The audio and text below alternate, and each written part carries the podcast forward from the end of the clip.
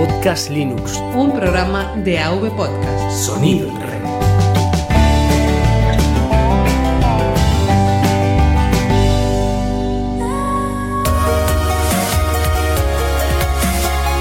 Bienvenidos a Podcast Linux. Un programa para usuarios domésticos del sistema operativo del pingüino.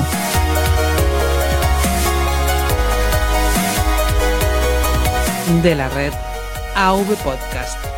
Red de podcasting.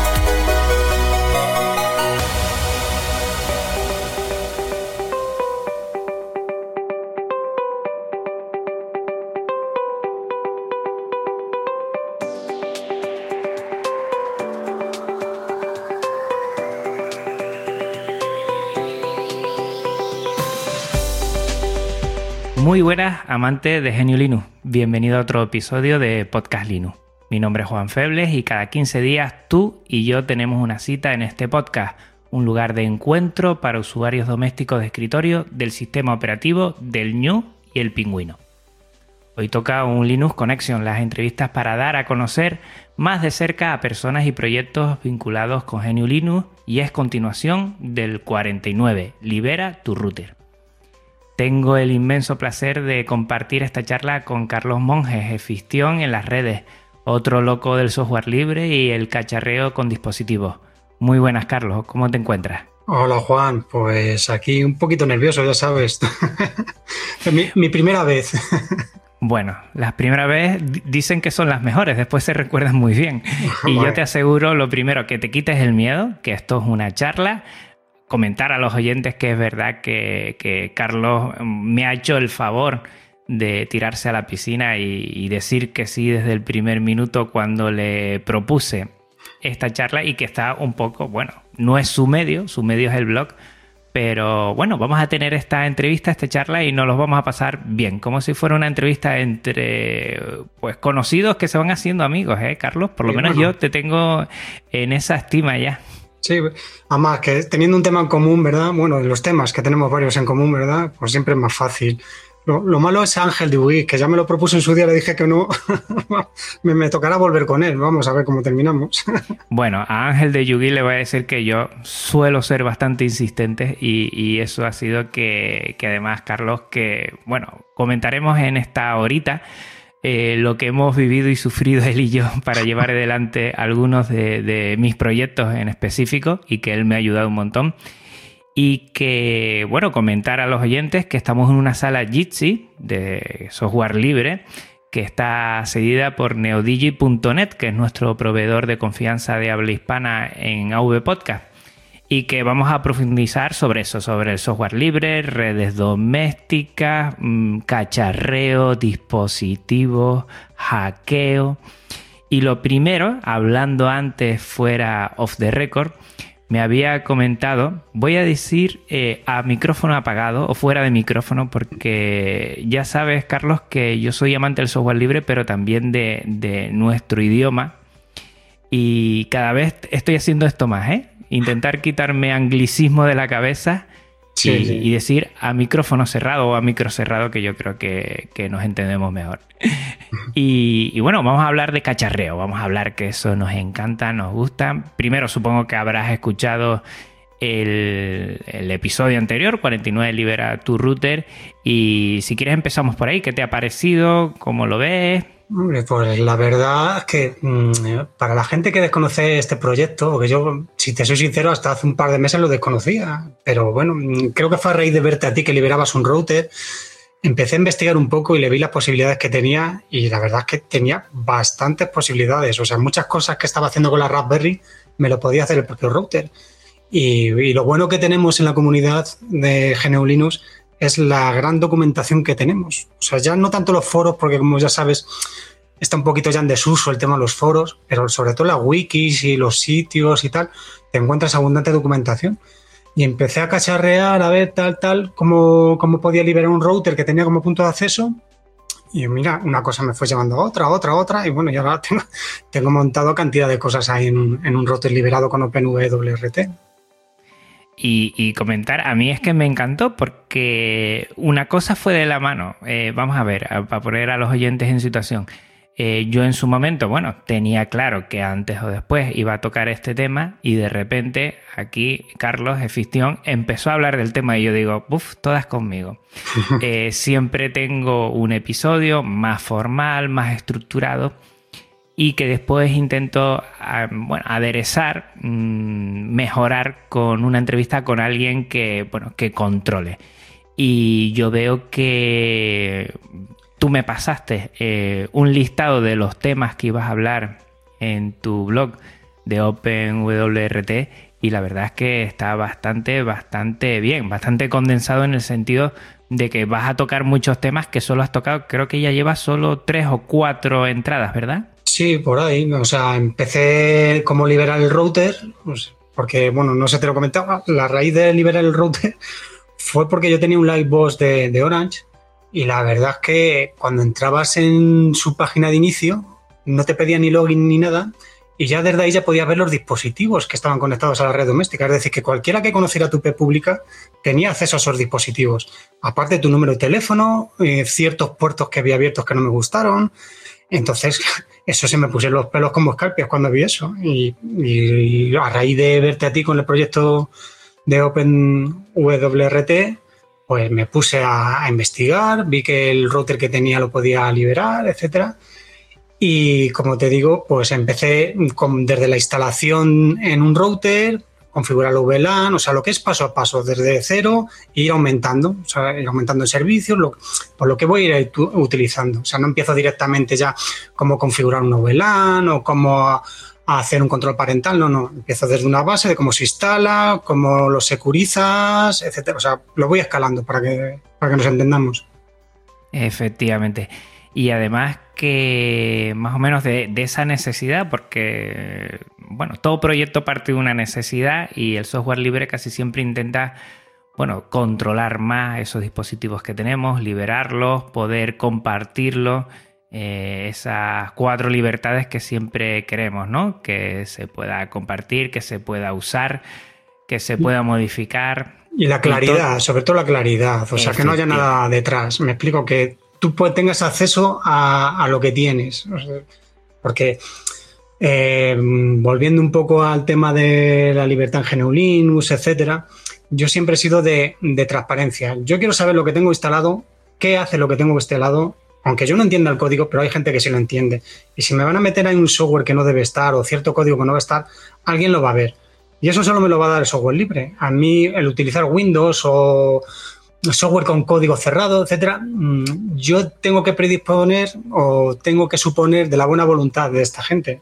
O sea, no sé si me explico por dónde quiero ir, Juan. Sí, sí, perfectamente. O sea, que hay cosas que no sabemos y bueno, la buena voluntad vale sí, pero si yo veo la transparencia, yo ahí no tengo nada que decir. O, me gusta o no me gusta, pero si es opaco, no puedo valorar qué se está haciendo con, cuando yo utilizo ese hardware, ese software. Claro, eh, no puedo definirlo. Entonces, eso es importantísimo. Claro, a, ti te dan un router, ahí lo pones en tu casa, que es como le dirás la llave de tu casa, y no sabes realmente lo que están haciendo. O sea, tú ahí conectas tus ordenadores personales, tus discos duros, y tú mm, eh, lo que te digo antes, presupones que hay buena voluntad, pero tú realmente la llave de tu casa la tiene otra persona, te tienes que fiar de esa persona. Entonces, pues yo qué quieres que te diga, yo prefiero saber lo que hago y quién lo hace y cómo lo hace. Y, fíjate, Carlos, que, bueno, mm, haciendo esta, bueno, preguntas, esta posible entrevista, siempre me rondan por la cabeza algunas cosas. Y una de las que me rondan, quise el episodio, por eso es que todos tenemos un router en casa. Prácticamente ya es raro ver a alguien, y menos de los que nos gusta el software libre o los que tenemos una afinidad por, por la tecnología, que no tengamos un router y una red doméstica en casa. Claro, e, efectivamente. ¿Y, cuántas de estas personas no le cambian la, contraseña al router, ni se preocupan de saber cómo están los puertos, ni y vete tú a saber si te realizan una actualización o te lo actualizan? O sea, todas esas cosas que te deberían a ti dar, ya que lo pagas, esa libertad de poder elegir, pues no. Bueno, eh, Majosan de Naseros tiene varios artículos, hay podcast que habla perfectamente de todo esto. Vamos, el que no lo haya escuchado se lo recomiendo encarecidamente que lo escuche porque dice verdades como puños y te aclaran muchísimas cosas a este respecto.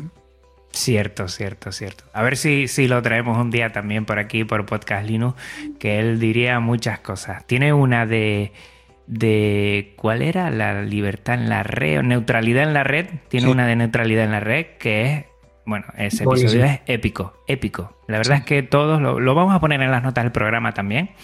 Y, y la gente que se haga una idea de lo que sin saber estamos dando dando y estamos dando mucho, mucho. pasemos a OpenWRT. Eh, tú ya lo tienes instalado, tú lo estás utilizando en casa. Em, sí. Y, qué, qué, tienes? Dinos un poquito y para que los oyentes también se hagan una idea, ¿qué es lo que tienes tú y por qué has puesto esos servicios para, para ello?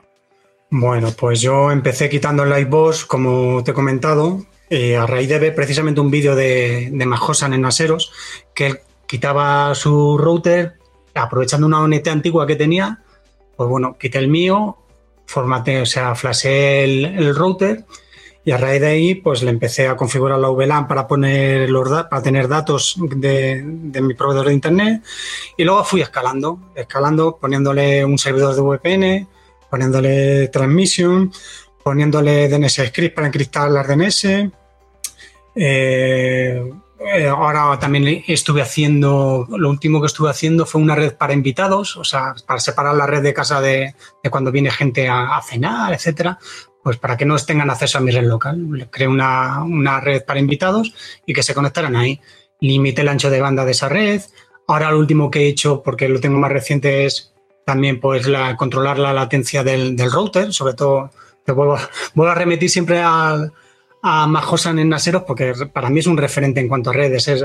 Entonces, eh, viendo que él lo hacía con un router propietario, bueno, neutro, pero con un firmware propietario de, creo que era un, no me acuerdo ahora muy bien el router, la marca. Bueno, el caso es que digo, bueno, si él lo puede hacer con ese router, ¿por qué no lo puedo hacer yo con OpenWRT? Entonces estuve investigando y como te digo, como hay tanta documentación, pues bueno, me, puse a investigar, probar, etcétera, y, ahí ando. O sea, pero posibilidades tiene muchísimas, porque tiene infinidad de paquetes. Es tener una mini distribución Linux corriendo en tu router, o sea, puedes instalar de todo.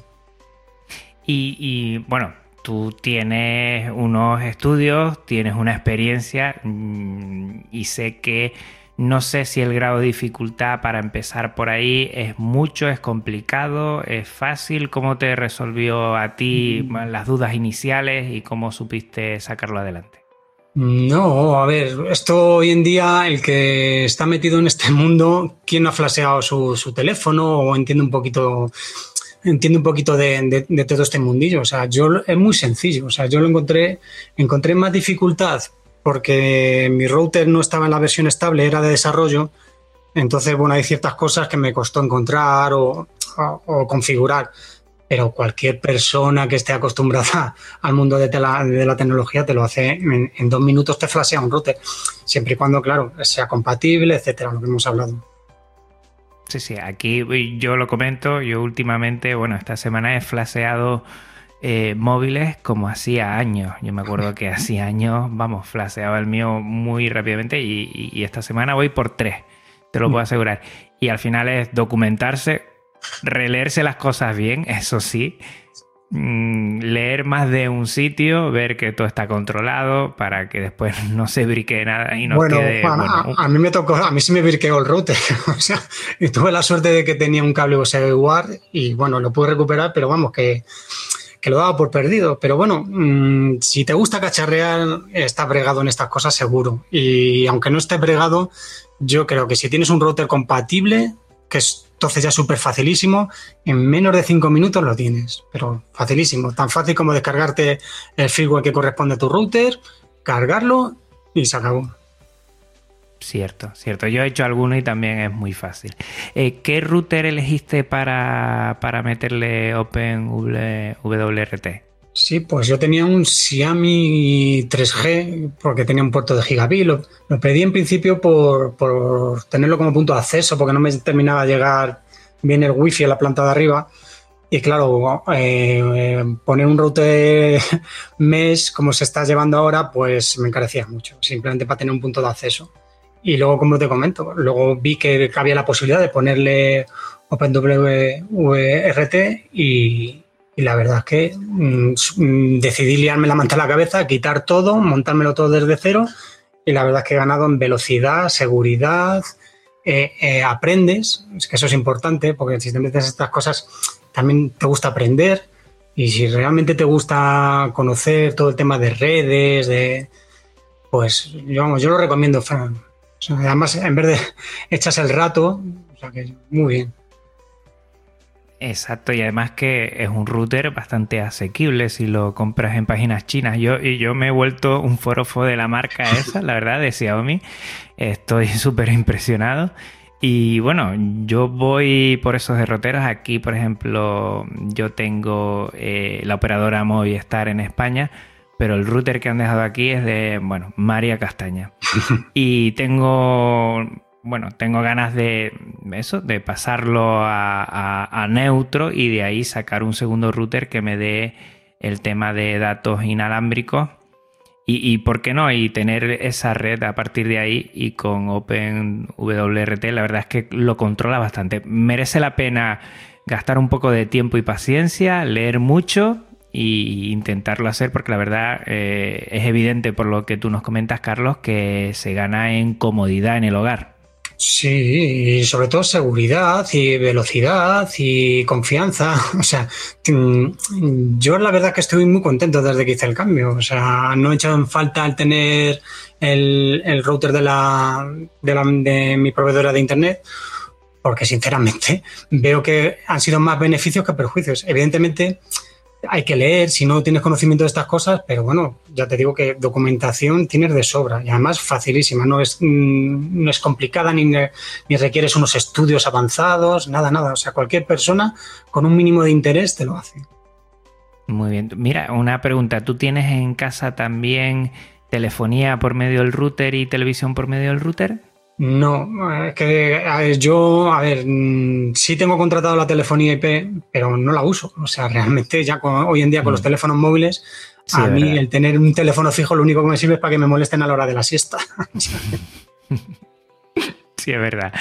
Pues muy bien, ¿no? Porque eso lleva también su, configuración que, he visto que has cambiado totalmente, es que el router lo, lo has desplazado, ¿no? Igual yo tomaría eh, una medida más, más, tranquila para mí, por lo menos más sosegada, que sería mm, eliminar la parte wifi del router y sí con ese segundo router sí utilizarlo. Pero bueno, que hay muchas posibilidades, la verdad, ¿eh? O sea que, que, animo a toda la gente y como tú dices muy bien, a Hosan de Naceros, pues ahí tienen toda la información para hacer esto. Y lo único que hay que cambiar eh, a nosotros que nos gusta el software libre, pues todo lo que es el sistema operativo propietario eh, y privativo, mejor dicho, el privativo por uno que sea libre como es OpenWRT. Eh, ¿Tienes algo más por implementar en ese router que estés por ahí dándole vueltas? ¿Algo más que digas tú, bueno, esto ya es rizar el rizo? No, la verdad es que mm, no es que tengan planeado, me va surgiendo. Voy leyendo, mm, veo servicios a lo mejor que me interesan o los pruebo, pero bueno, no, pues ya prácticamente lo tengo ya terminado. O sea, ya mi función principal era la de tener un servidor de VPN, que ya lo tengo, tener un cliente, o sea, de transmisión, o sea, de torrent con transmisión, también lo tengo, también conectarle un disco duro para tenerlo como NAS, asequible para la red, también lo tengo y poco más. O sea, la red de invitado que te he comentado antes, controlar los anchos de banda, o sea, prácticamente lo tengo ya todo. O sea, el control parental muy importante para los que tenemos niños. O sea. ¿Has, creado otra señal eh, wifi para los niños? O...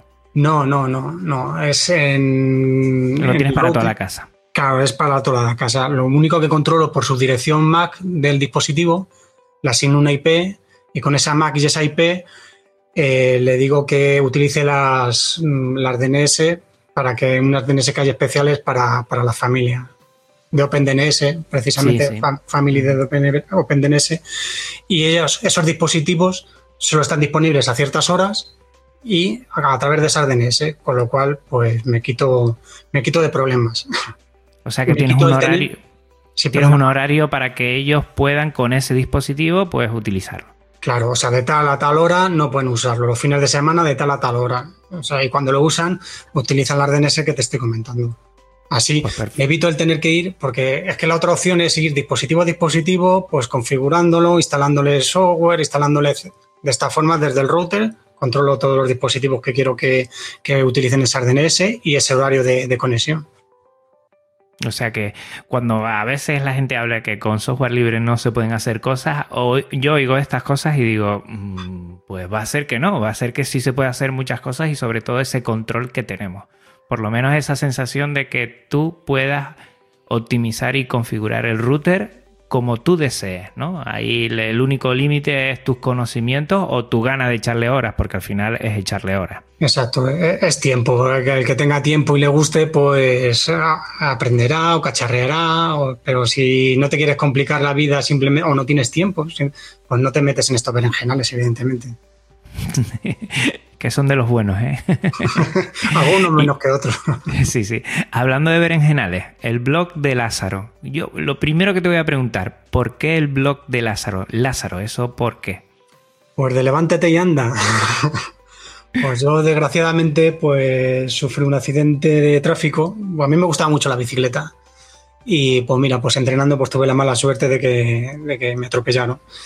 Y he estado dos años pues pues ahí de, operación en operación y tenía mucho tiempo libre, mucho tiempo y con el tiempo libre pues le da muchas vueltas a la cabeza. Y digo, bueno, pues tengo que, empezar a, cambiar la dinámica esta. Y la forma de cambiarla, pues mira, volver a empezar a cacharrear, gracias a Ángel Dubí, que fue el que me empezó a meter el bicho otra vez con la Raspberry y a raíz de ahí empecé todo. Y como no quería, como tengo memoria pez y se, se me olvida las cosas de un día para otro, lo tenía apuntado en TXT y tal. Digo, pues mira, oye, estos conocimientos o esto que estoy haciendo quizá le pueda servir a alguien. Y le puse el blog de Lázaro por eso, por tener un punto de partida desde que arrancar para arriba, para arriba, para arriba. Y aparte, lo que te comento, si estos apuntes que me han valido a mí le sirven a otra persona, pues mira, fenomenal. Y si no, pues ahí los tengo para cuando vuelva otra vez. Pues yo y mucha gente, te aseguro que te lo agradece. Además, eh, insisto, eh, eh, pásense por el blog de Lázaro. Eh, es blogdelázaro.gitlab.io, ¿verdad? Eso es, sí, aprovechando GitLab. Exacto, que ya hablaremos también de él. Y, que está fenomenal. A mí me gusta mucho la forma que tienes de, redactar y de transmitir, cómo utilizas también el tema de los pantallazos y todo esto. Es que se ve muy claro, ¿eh? Y yo te lo agradezco. Es que sabes, lo que pasa muchas veces, Juan, que cuando buscas documentación, está, la mayoría está en inglés, pero realmente no está como a mí me gustaría que estuviese para mí, es decir, paso a paso, como si fuese un guía burro, por así decirlo. Entonces, eso que a mí me gustaría que estuviese para mí, pues una vez que me lo hago para mí, pues lo pongo en el blog. Pues genial, aquí ganamos todos. Ganas tú porque yo creo que también a ti te gusta compartir las cosas y sentir que, bueno, que estás transmitiendo y que estás divulgando y ganamos todos los demás porque tenemos un punto ahí para, bueno, intentar hacer todo lo que haces tú y, que ese compartir también nos ayude a que llegue a más gente. O sea, genial. Eh, Carlos, ¿tú cómo te organizas? ¿Tienes algún plan a la hora de publicar? ¿Cómo te vas organizando para los temas? No, o sea, procuro poner un tema o dos por semana. O sea, los tengo preparados y los voy soltando una vez a la semana para no, hacer un chorreo ahí de, de artículos en el blog que al final lo único que hace es pues que si algunos se puedan perder más que otros, entonces los voy, lo voy publicando una vez a la semana. Y luego la forma de organizarme es que cuando estoy haciendo las cosas las voy anotando y una vez que las tengo hechas, pues las vuelvo a repetir, pero ya con las capturas de pantalla, etcétera. ¿Y utiliza algún programa de editor de texto mm, especial, algo en la nube cuando te vas organizando? O, no, con Atom. No, empecé a conocer Atom a raíz de. porque yo empecé a publicar en, en GitHub por el tema de que te daban el alojamiento y un dominio con tu usuario y empecé, y como con GitHub, pues oye, pues quién no asocia GitHub a Atom. y empecé con Atom porque eran, tampoco sabía mucho de, Git y todo esto, y la forma más fácil pues era usando Atom. Entonces empecé con ahí y ahí me he quedado con Atom. Muy bien. Yo lo tengo que probar, ¿eh? Yo sigo siendo ahora que no nos escucha nadie, yo sigo siendo de los que eh, publico directamente, eh, subo archivo a archivo desde la página web de GitLab y yo sé que esto no lo debería hacer, que debería trabajar con Git, pero no sé, a veces me es un rollo y no lo he aprendido bien y tú lo sabes bien que lo has padecido. Como yo no lo vea, mm, no lo controlo. Desde que lo vea, ya no hay problema. Esas son, malas costumbres que tenemos que quitar, ¿eh, Juan?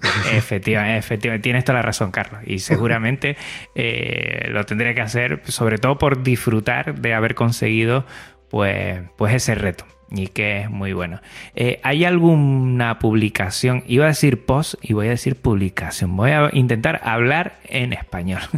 ¿Tienes alguna publicación de la que tú te sientas orgulloso de, tu blog o que hayas visto que haya tenido repercusión o, te haya gustado cómo ha quedado? No sé, ¿alguna en especial para que comentes a los oyentes? No, sinceramente es que no miro ni las visitas que tiene el blog, o sea, ni me preocupo, o sea, yo simplemente a ver, eh, no es falsa vanidad ni nada de esto, pero a ver, a todo el mundo siempre le gusta que le visiten sus blogs y tal, pero yo sinceramente mm, es que ni lo miro, simplemente los coloco, veo que quede bien maquetado, de vez en cuando lo corrijo porque veo muchas faltas de ortografía y, poco más, o sea, y si ha gustado un artículo más que otro, si te digo la verdad es que no lo he mirado si uno tiene más que otro, o, sea, que sinceramente no, le presto mucha importancia. Lo que pasa es que este tema, por ejemplo, hay, yo por lo que he visto hay dos temas, la Raspberry Pi y ahora OpenWRT, que son los, los más, digo yo, eh, los que más le estás dando fuerza, aunque hay otros también, ¿no? Y en ese sentido, no sé si alguno te ha llamado más la atención porque te han respondido más o te han preguntado más, pero... No, no, a ver, ahí siempre hay artículos que cuestan más que otros, o sea, con con la Raspberry Pi, por ejemplo, cuando tuve que montar el servidor de VPN con el Nextcloud y todo para que se fuesen viendo los, equipos en local, etcétera, etcétera, pues a mí, como empezaba, pues me costó bastante redactar el artículo, que fuese comprensible. O sea, me tocó revisarlo por lo menos 10 o 12 veces. O sea, que hay un trabajo, pero que luego, como te comento, es que no me preocupa, de verdad, que no me preocupa si, si es uno más que otro. O sea, no, pues perfecto, si, si te gusta así. Además que tiene que ser así, de que uno se siente orgullosa del producto por el producto que es, sin más, aderezo. Y, y esto de GitLab, porque tú empezaste en GitHub, ¿verdad? Sí, sí. Pues es que esto, mucha culpa de esto también lo tiene Ángel. O sea, ya te digo que Ángel de Ugi fue, vamos, estuve hablando con él y tal. A la base de escuchar su podcast y decirme de conocer Jekyll, de, de tener tu un blog estático con con tu dominio, etcétera. Digo, pues bueno, me, llamó la atención, que fue una de las cosas que me animó a tener el blog, entonces empecé por ahí. El problema surgió cuando quise tener otro blog que también a nivel un poquito más íntimo, más personal, y claro, GitHub, pues con GitHub no podía, o sea, me tenía que crear un otro usuario, etcétera. Y vi que GitLab, aparte de ser de open source, o sea, código abierto, vi que sí me ofrecía la posibilidad de tener un nombre de proyecto más su dominio de GitLab. Entonces, bueno, pues fue la, otra de las razones más de, irme a GitLab. Mm, no, a, todos yo creo que, bueno, yo lo mismo, a YouGit, eh, vamos, le, le, tenemos que agradecer muchísimas cosas. Yo creo que a, a, todos nos abrió, especialmente en ese momento, ahora ya, pues hace ya un buen tiempo. Y, también, bueno, el tema de que GitLab sea más acorde con el software libre, por lo menos para mí, me dio la, posibilidad de, bueno, a ver si migro para GitLab. Y al final es que GitLab también está bastante bien y te permite hacer muchas cosas. Y la verdad, tener un blog así, no sé si a ti te ha pasado, por lo menos a mí sí, me da la sensación que lo controlas más, ¿no? Que al estar tan al verse tanto las tripas de ese blog, eh, lo controlas más. Como funciona por carpetas y cada eh, entrada es un archivo y, todo si lo pones en un sitio y en otro, pues van lanzando.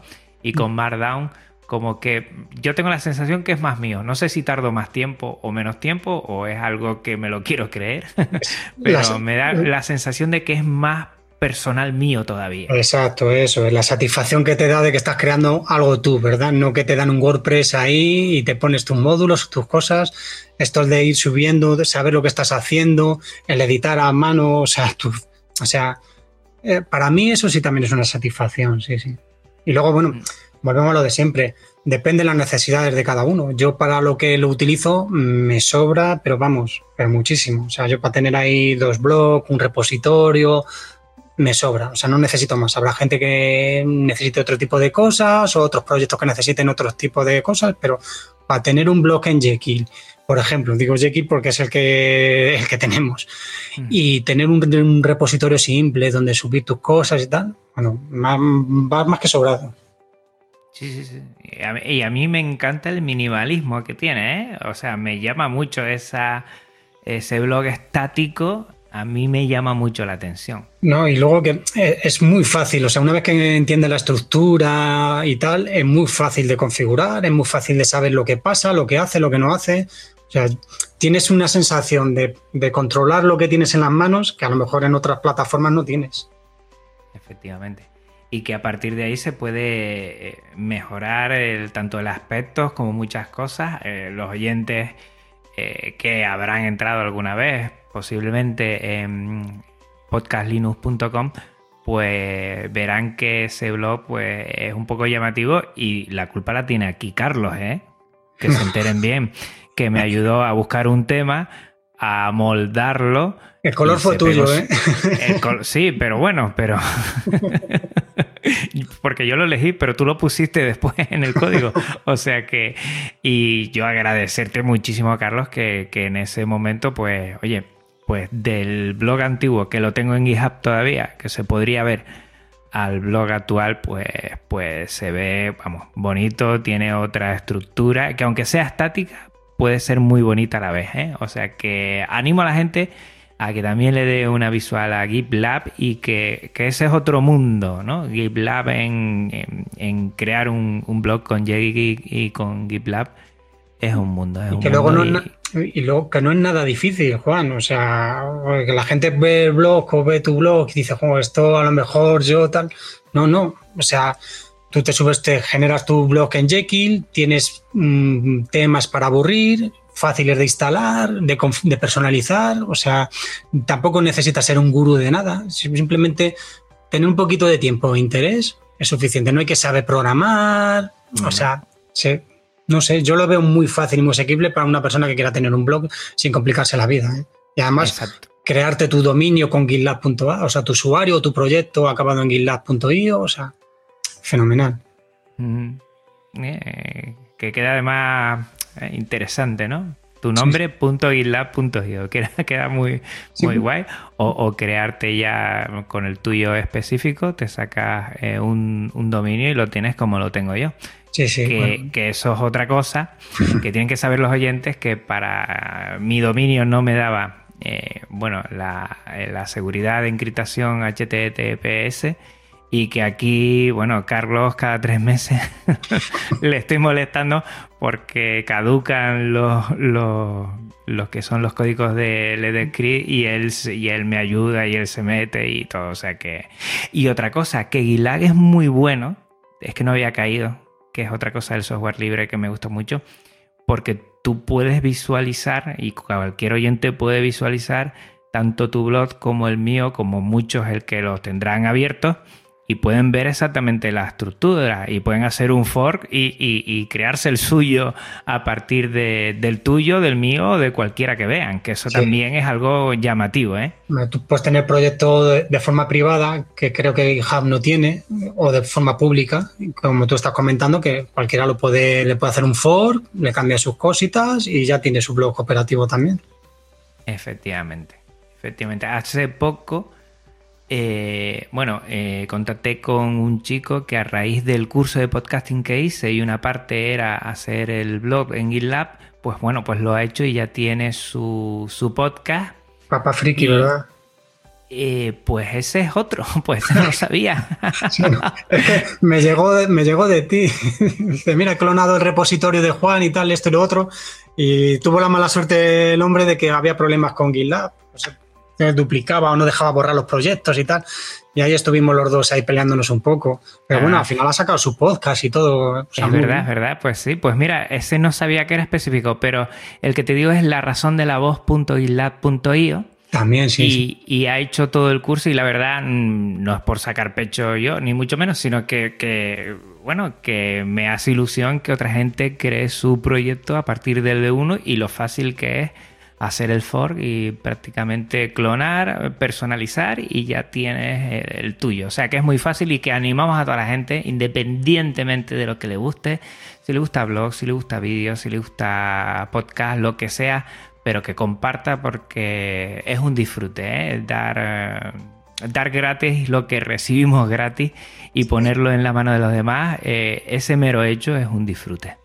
Sí, sí. Mm, vamos, yo ya te digo, a mí yo disfruto más, pues como te digo, dejo mi no sean mis conocimientos, sino lo que voy haciendo lo dejo ahí, el que le, le, pueda servir bien y si no, pues también, porque siempre, siempre va a haber alguien que le eche un vistazo o que le valga cualquier una parte del artículo, lo que sea que lo mejores, que vea un, error y que te lo diga y tú lo mejores, que tú caigas en la cuenta conectando con esa persona, que hay una forma más fácil de hacerlo, pues eh, es una infinidad. O sea que, animamos a todos a, compartir que de las partes más importantes de Genio Linux y del software libre. Y, vamos a meternos ahora un poco en la Linuxera, en el software libre. Eh, sé que eres un devorador de podcast Sé que también entiendo que de blogs, eh, no sé si de YouTube también, ¿te gusta por ahí? No. Eh, de YouTube ya no, ¿no? No, YouTube no. Antiguamente cuando montaba en bicicleta, pues sí. pues siempre te gustaba ver, pero ya no. Para ver temas de a ver, algún, si es verdad que a lo mejor para manejar que del live o alguna cosa, pues mira, a ver cómo se aplica este efecto o tal, sí tirar de YouTube, pero normalmente no, no, no suelo, no, suelo ser un asiduo de YouTube. yo, también he ido poco a poco quitando, pero es verdad que para tutoriales visuales lo mejor es tirar un vídeo y hay muy buena gente por ahí haciendo cosas espectaculares. Eh, mm, no sé, ¿cómo ves el panorama de los blogs, de los podcasts? No sé si, lo llevas desde hace mucho tiempo siguiendo el mundo del software libre y coméntanos un poco cómo lo ves. Hombre, yo con el, concretamente con el software libre llevo pues desde el 2000 o incluso un pelín antes. O sea, fíjate, es que he visto ya pasar distribuciones y de la vieja, vieja escuela, ¿eh? Entonces, hombre, yo cuando empecé con esto, pues el boom, a ver, todo va pues con los tiempos. A ver, antes tenías tu modem de 56K y no te vas a poner eh, a ver vídeos de YouTube, por ejemplo, aparte que no existiera, pero bueno, mm. ahora todo el mundo tiene su teléfono móvil, su tablet, mm, o sea que cambian las costumbres. Pero mm, entonces al cambiar las costumbres también cambia un poquito lo que es el consumo, entiendo yo. Antiguamente pues se tiraba mucho de blogs, de mucho de foros, de listas de correo. Ah, eso yo creo que todo eso se ha perdido. Se mantienen cuatro o cinco blogs grandes y sobre Linux, vamos, por lo menos lo que yo toco, ¿eh? lo mismo hay muchos más. Pero yo creo que referentes hay cuatro o cinco nada más. Y la gente pues ya pues tira más, en mi opinión, ¿eh? o en mi apreciación, que puede estar equivocada, yo no digo que es, es lo que yo aprecio pues tira más a lo que tú estás comentando, de YouTube, de, de, podcast, pero sobre todo de YouTube o redes sociales, ahora el famoso Facebook, Instagram, todo. Yo creo que ya los grupos de Telegram, yo creo que hay mucha gente de esto del mundo de GNU Linux que también se ha movido a, Telegram más que a foros, etcétera. ha, habido un cambio. Yo es que, claro, yo yo he llegado antes de ayer. Yo no sé si tú eres oyente de podcast eh, desde hace mucho tiempo. Eh, yo no llevo ni dos años eh, emitiendo, digamos, ¿no? No, yo, yo de podcast, Juan, poco también. O sea, pues como tú, por los dos, los dos años desde que me pasó lo que me pasó, que, sea, que ya empecé a buscar otras cosas, entonces, pero antiguamente no puedo hablar, o sea, pero desde hace dos años para acá, sí es verdad que veo que cada vez hay más podcasts, o sea, pero de todo tipo, no solo de Linux, sino de todo tipo.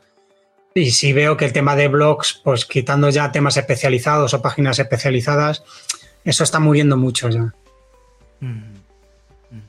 Y, es verdad, lo hemos hablado yo con, por ejemplo, con, con Yoyo, con Elaf, con Paco Estrada, eh, con Natanael hablamos mucho de que el tema de Telegram eh, es que ha absorbido todo. Es que, mm, vamos, Sí, pero, en Telegram puedes hacer casi ya de todo. Entonces. a todos los niveles, o sea, tienes grupos de todos, de todas las comunidades, de Raspberry, de Kodi, de, Linux, cada, cada, distribución tiene su grupo de Telegram. O sea, yo creo que se ha movido todo, todo este mundo, se ha ido moviendo un poquito también hacia ahí. Sí. El problema es, la. Bueno, el que quede por escrito las cosas eh, y documentadas, que ese puede ser un hándicap a, a medio plazo, ¿eh? Sí, pero el problema también la gente, lo que quiere también la gente es la inmediatez, ¿sabes? Es llegar, preguntar en Telegram, tengo este problema, que se lo contesten y se va. Entonces, hemos entrado en esa dinámica.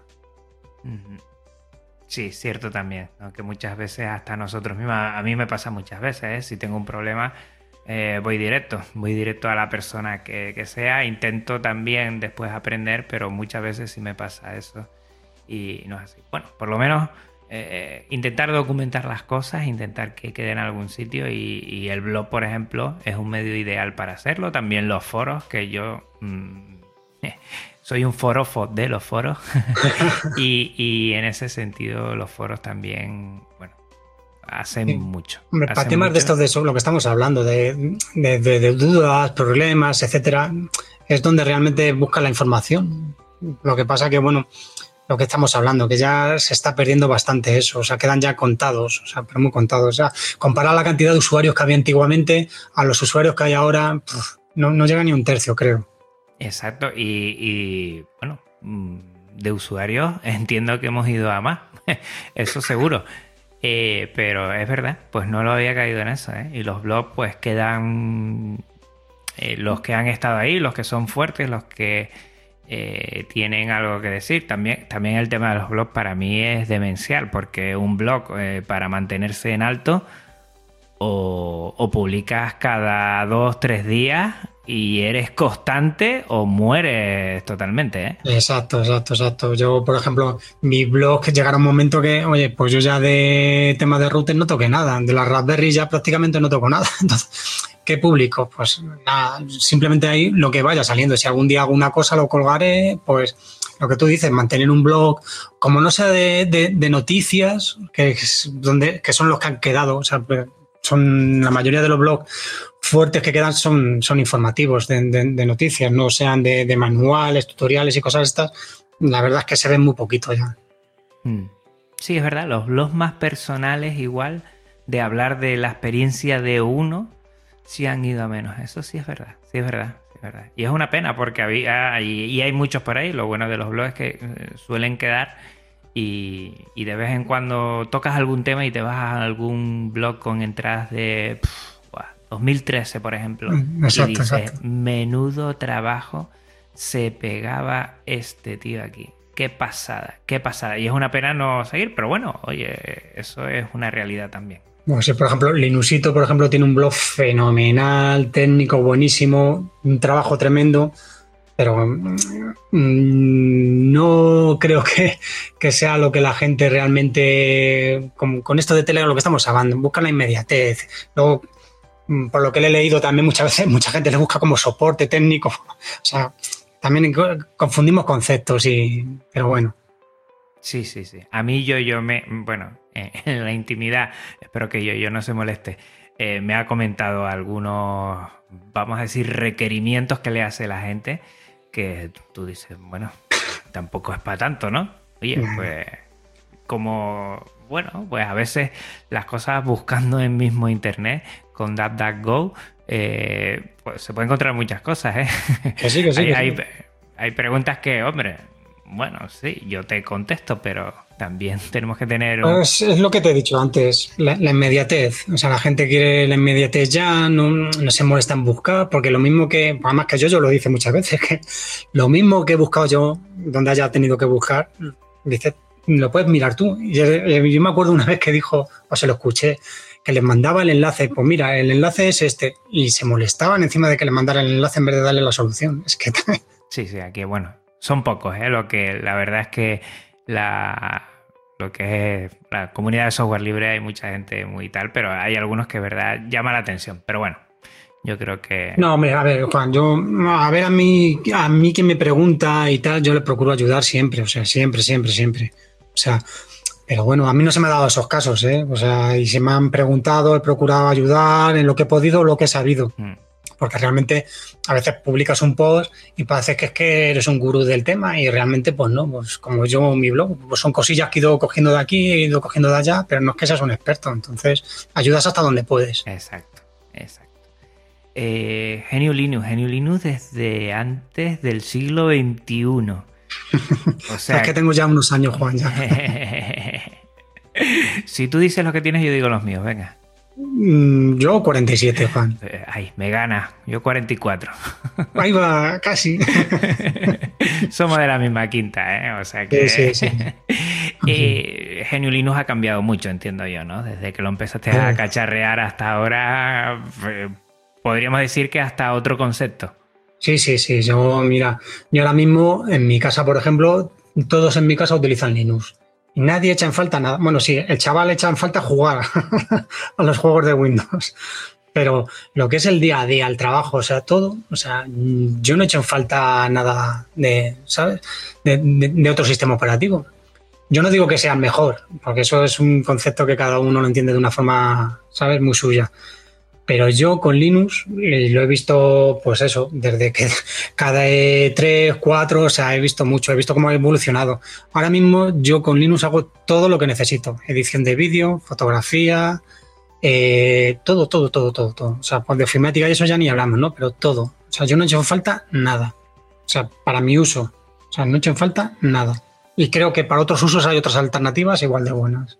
¿Y qué es lo que más te gusta de Genio Linux a ti? Si tuvieras que... Yo, la diversidad. O sea, yo el poder elegir si no me gusta este escritorio, elijo el otro. Si no me gusta este software, me gusta otro. La comunidad que tenemos. a ver, también es verdad que todo, todo hobby tiene una comunidad. Hace que le gusta la pesca tiene su comunidad, el que le gusta los coches tiene su comunidad, tal. Pero yo el, el, este que tenemos de intentar ayudarnos el uno al otro, incluso más allá de lo que se debería, eso lo he visto en pocos sitios también. Eso es verdad, eso es verdad. Yo creo que la comunidad es de lo mejor que, tenemos, la verdad. Sí, sí, sí, sí, Y esa diversidad, fíjate que hay gente que plantea a veces que igual con tanta diversidad no afinamos el tiro.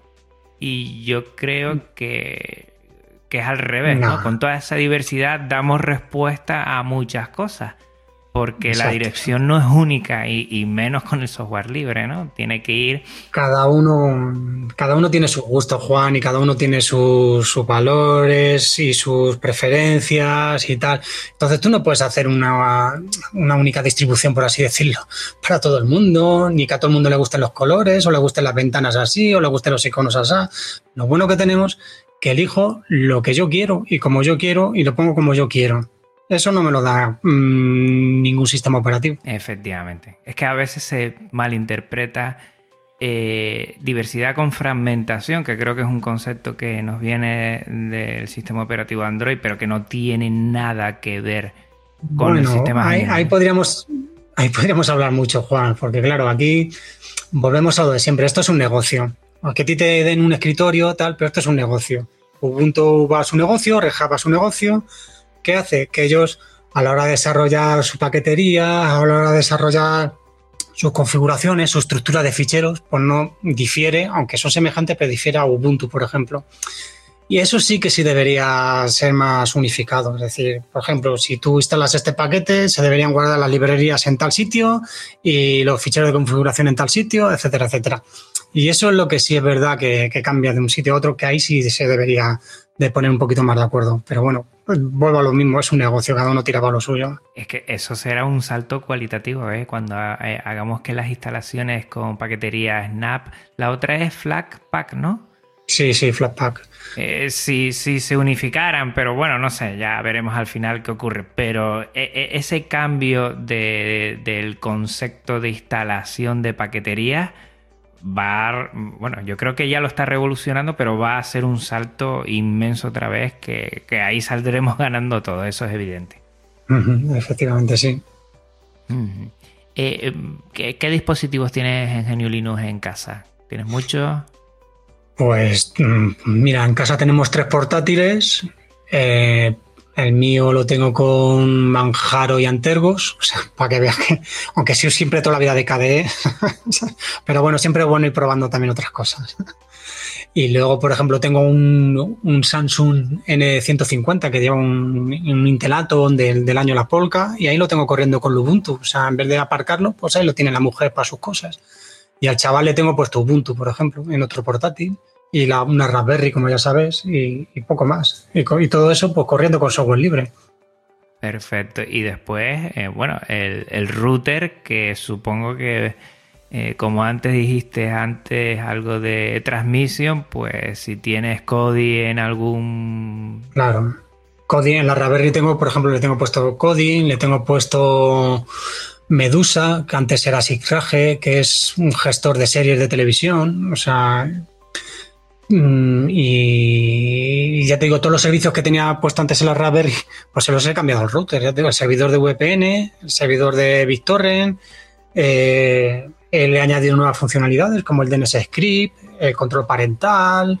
El, ahora lo último que he estado haciendo, por ejemplo, es reducir la latencia del router gracias a Mahosan. O sea, que si te gusta, todo, te da para cacharrear mucho y entretenerte mucho, pero claro, te tiene que gustar y, tener tiempo, evidentemente. Pues te, tienes santificada tu casa entonces en cuanto a tecnología, ¿no? Ahí no entra... mira, yo con mi mujer, la primera vez que le quité Windows, claro, yo, mm, pues claro, ya sabes estas cosas, las personas somos reacias a los cambios, y más si lo has visto toda la vida, y pero mira, se lo cambié hace 10 años y mira, cero problemas. Cero virus, cero problemas de discos duros, cero problemas de, nada, nada, nada, nada. Y o sea, yo cuando se lo cambié fui egoísta. Digo, mira, te coloco Linux porque sé que voy a tener Linux hasta que yo quiera. O sea, no voy a tener Windows que te tengo que reinstalar cada vez que, etcétera, etcétera, como sabemos todos. o sea, fue también un poquito de mi interés. Yo, por ejemplo, a, mi novia le he cambiado eh, bueno, el, paquete de ofimática, eh, el que todos sabemos, de la ventana por, el de LibreOffice y, te, comento lo mismo, le ha costado, pero una vez eh, las cuatro cosas que tiene que hacer para, su trabajo ya sabe hacerlas, eh, ya se siente muy cómoda. es un concepto de, sentirse cómodo y saber que controlas, mira, al final estamos hablando de lo mismo, de saber que controlas ese dispositivo. Y, muchas veces el, fallo de migrar de un sistema privativo a un sistema de software libre viene por ahí, porque la gente no se siente cómoda, no se le ha enseñado y, vienen los problemas. ¿eh? el problema, Juan, es que la gente, te lo, he, dicho antes, la gente siempre reacciona a los cambios, siempre, por naturaleza reacciona a los cambios. Entonces, si a ti desde pequeñito en el cole en el colegio, has estado con Windows, luego cuando te haces mayor, o te gusta mucho esto y pruebas Linux y tal, y no tiene nada que ver, y la gente rehace y no lo quiere, y no lo quiere, y, todos son los problemas, esos mismos problemas que tienes con Linux o menos, que también los tienes con Windows, pero lo que pasa es que como lo tienes con Windows, parece que son menos, o, los, los, obvias más, o sea, que se te cuelgue el ordenador, esto, lo otro, hace que si te lo hace Windows no pasa nada, pero te lo hace Linux, pues vaya mierda, pues vaya no sé qué, o sea, todos son pegas. Sí, sí, sí, sí, sí. Y al final pasa lo que pasa. Sí, sí, es la, la, la, percepción de comodidad que estés en, en, tu sistema operativo y con lo nuevo siempre hay ese, ese nivel de ante cualquier error o cualquier forma de hacerlo de forma diferente, porque al final eh, muchas veces eh, muchos temas que tiene que ver, por ejemplo, eh, con, con Inkscape, por ejemplo, en vez de coger una, Adobe, es que el que ha utilizado siempre Adobe, al final es que no sabe cómo empezar a utilizar Inkscape, aunque puede ser mejor o le puede facilitar, o son otra serie de clics que tiene que dar. Si lo sabe hacer y lo controla y esa curva de aprendizaje la supera lo antes posible con esa frustración que tenemos a la hora de aprender porque no nos sentimos que controlamos eso, al final es lo que hay que superar y, a partir de ahí todo como la seda. Es, otra persona más que está dentro del software libre. ¿eh?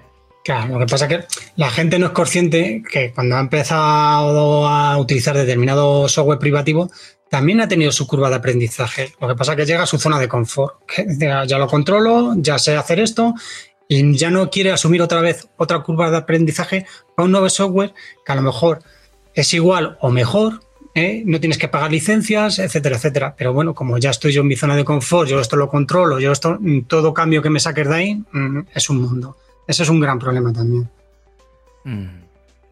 Problema que, bueno, pues igual con cositas como esta que hacemos, pues yo por lo menos lo que intento es dar mi mi experiencia, mi experiencia muy básica como usuario eh, de escritorio, usuario doméstico de escritorio, yo siempre lo digo, no tengo conocimientos eh, de estudios en ese sentido, pero pues dar a conocer y animar a la gente a que, a que, a que pruebe, a quitarse el miedo y que cosas como, bueno, intentar eh, con un router, yo siempre animo a que sea un router eh, no el principal para empezar a hacer las pruebas y no dejar a la familia en la. No lo vayas a briquear, ¿no?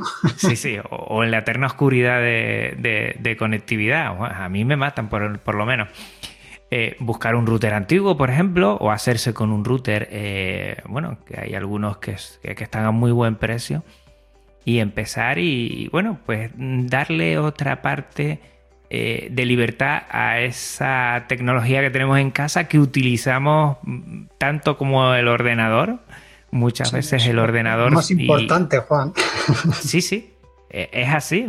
Yo, eh, yo te digo, en mi trabajo a veces pues hemos tenido que perder internet porque se está haciendo un mantenimiento y en esa hora, mm, por los servicios que yo utilizo para, para trabajar y todo esto que están en la nube, es que no puedo hacer nada. ¿eh? Es que prácticamente me quedo parado. Si todo eso que utilizamos también podemos otorgarle un poquito de libertad a través del software libre, pues qué mejor hacerlo en casa poco a poco, leer mucho, pasarse por tu blog, ver lo que tienes ahí escrito y animarse, animarse. Yo, por ejemplo, ahora estoy, vamos, eh, metido 100% con, con la telefonía. Es verdad que, que el Android que le estoy poniendo no es software libre, pero sí tiene una buena parte de, código abierto. Y por lo menos yo estoy disfrutando un montón esto, este hackeo en, el, buen sentido de la palabra, de darle eh, una, utilidad, la que tú quieres a un dispositivo que igual eh, no se diseñó eh, en su función inicial para ello, pues yo creo que, que nos alegra, nos anima y, vemos que si lo podemos hacer con un, software que a nosotros mm, pues estamos en esa sintonía, pues nos da satisfacción. Sí, sí, son ganas, ganas de saber y de conocer y de aprender. Eso, son, eso es lo fundamental. Y con eso hace muchas cosas. Y si después divulgamos, mejor. si después eso lo compartimos, mejor. Tú siempre eh, vas riendo, ¿verdad?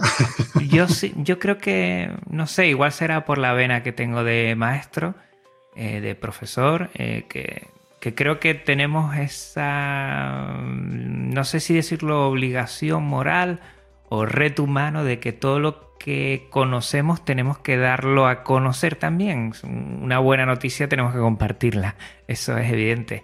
Y estas cosas yo creo que también facilita a mucha gente y, también me facilita a mí, porque yo estoy aprendiendo con, con este podcast, pero, pero una pasada, ¿eh?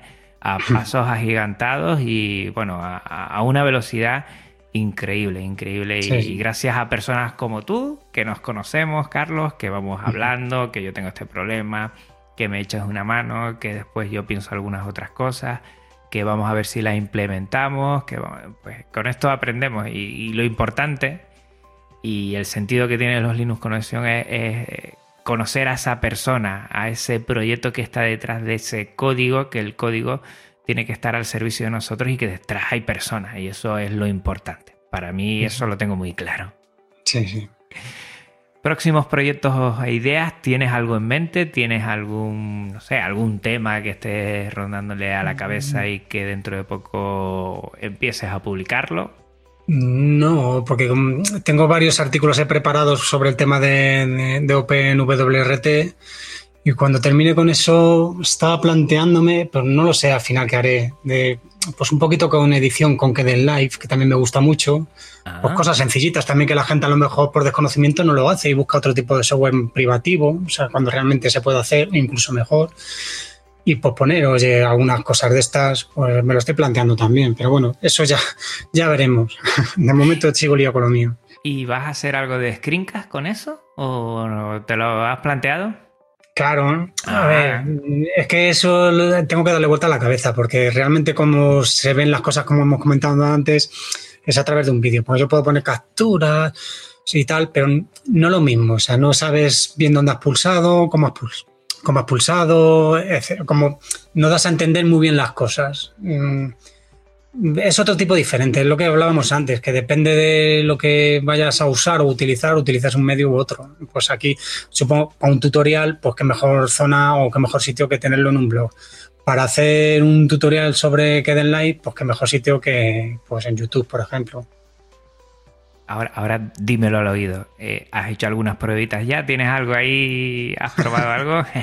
no, no, es una idea que me, que me ronda, porque ya te digo, me gusta, porque a mí me gusta, por ejemplo, con las fotos de la familia, pues voy haciendo reportajes, o sea, con presentaciones, las animas, esto, le pones efectos, o los vídeos de las vacaciones, chorradas estas que hace todo el mundo y que tiene realmente un software maravilloso con el que puede trabajar, no uno, sino varios o muchos con el que puedo hacer todas estas cosas y que lo desconoce.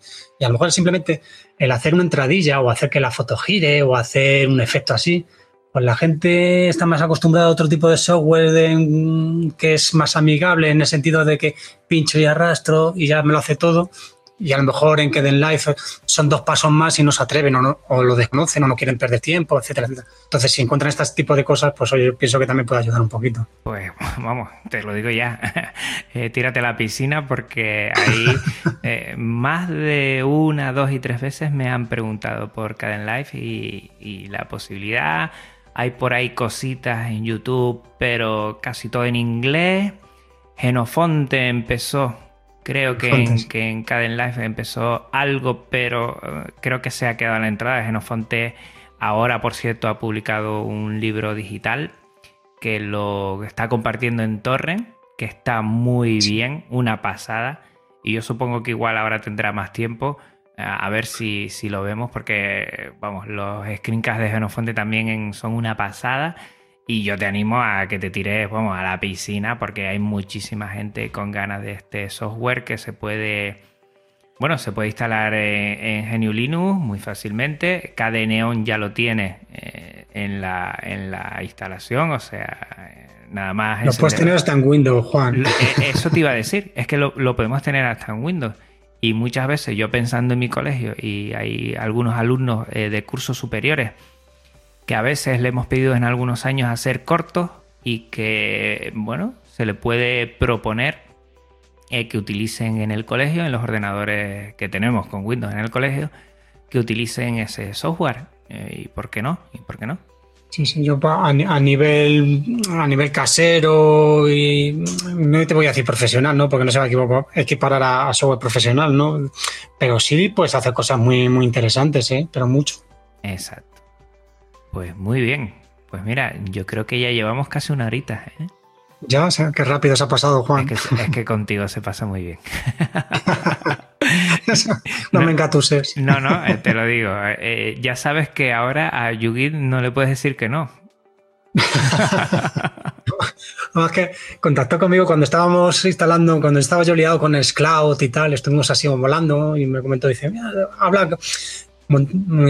como me lo dijo, dice un pod juntos y hablamos de Nextcloud y tal, y ahí, mm, esto de hablar así, pues me daba mucho respeto, pero, a ver, ya contigo, Juan, hay cierta confianza, pues, es lo que me anima. Pues lo has, bueno, has estado siempre, una conversación, es que al final es una charla, Carlos, o sea que, que yo animo a todos, yo digo que yo estoy enamorado de este medio del podcasting y yo creo que el, eh, cómo, cómo, suena y resuena la voz de la gente eh, tiene una, una, forma de llegar que, es imposible llegar con otros medios. Hay otros medios que sirven para hacer otras cosas y que llegan más, como hemos hablado de los videotutoriales en otros tal, pero para reflexionar, um, llevar cosas a cabo, eh, comentar, darle vueltas y tal, este es el medio ideal.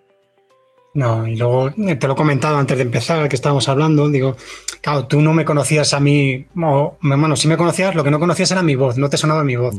En cambio, yo a ti te decía, digo, pues para mí es que como te escucho tus podcasts, o sea, cada, cada semana, tal, pues es como si te conociera no de toda la vida, pero sino una persona más, o sea, que con la que tienes un trato a diario, no, no a diario, sino una persona conocida, o sea, como si fueses un amigo, un, un conocido, ¿sabes? O sea, no es un extraño lo que te quiero decir. Efectivamente, eh, se crea un vínculo que es muy complicado explicarlo, ¿eh? con la razón, así, con palabras. Se crea un vínculo que es especial. Yo, yo sigo a muchos podcasters y, con muchos de ellos es como si, exacto, es como si lo conociera. Tuvieras un feeling ahí con ellos. Efectivamente, hay una parte que, que se escapa a la razón.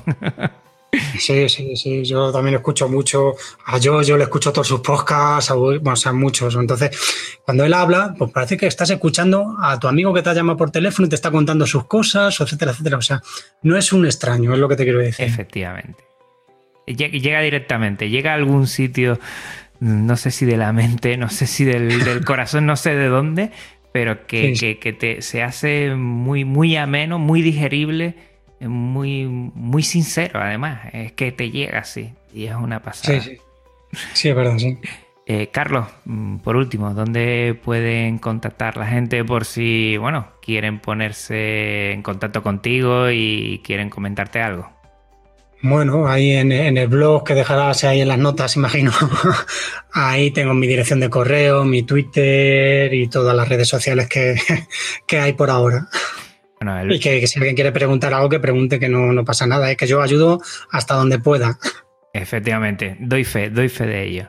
Eh, pues nada, irse, lo vamos a dejar en las notas del programa, eh, tanto el blog como, como, todas las referencias que tiene Carlos eh, y, bueno, el blog de lázaro.guilda.io y a partir de ahí, pues bueno, verán que, que Carlos sobre todo es meticuloso, es directo y, explica su experiencia de tal forma que te va a ser muy, muy fácil seguirlo. O sea que les animo a todos a que se pasen ahora por allí y que, que le echen un vistazo. Carlos, eh, es un placer, ¿eh?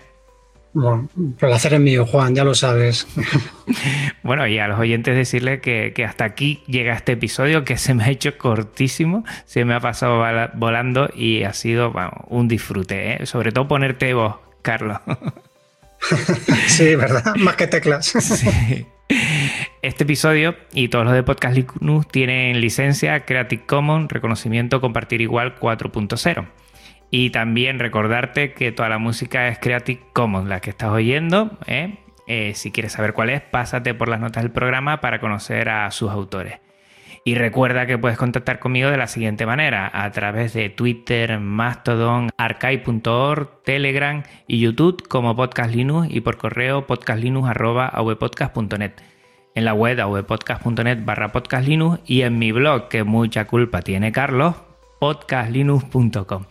Si quieres ser de los primeros en tener los episodios una vez se publiquen, utiliza el feed feedpress.me barra podcastlinux. No te olvides tampoco que estoy en iVoox, en iTunes y pásate por podcast.com, podcast con K, para no perderte ninguno de mis episodios. Y recuerda que todo web podcast está alojado en neodigi.net y hoy, gracias a su Gypsy, pues hemos podido contactar Carlos y yo y tener esta conversación y que neodigit.net es nuestro proveedor de confianza en habla hispana. Gracias por tu tiempo, tu escucha y tu atención. Hasta otras Linuxeros, hasta otra Linuxera, hasta otra Carlos. Gracias Juan, igualmente. Un abrazo muy fuerte a todos. Chao.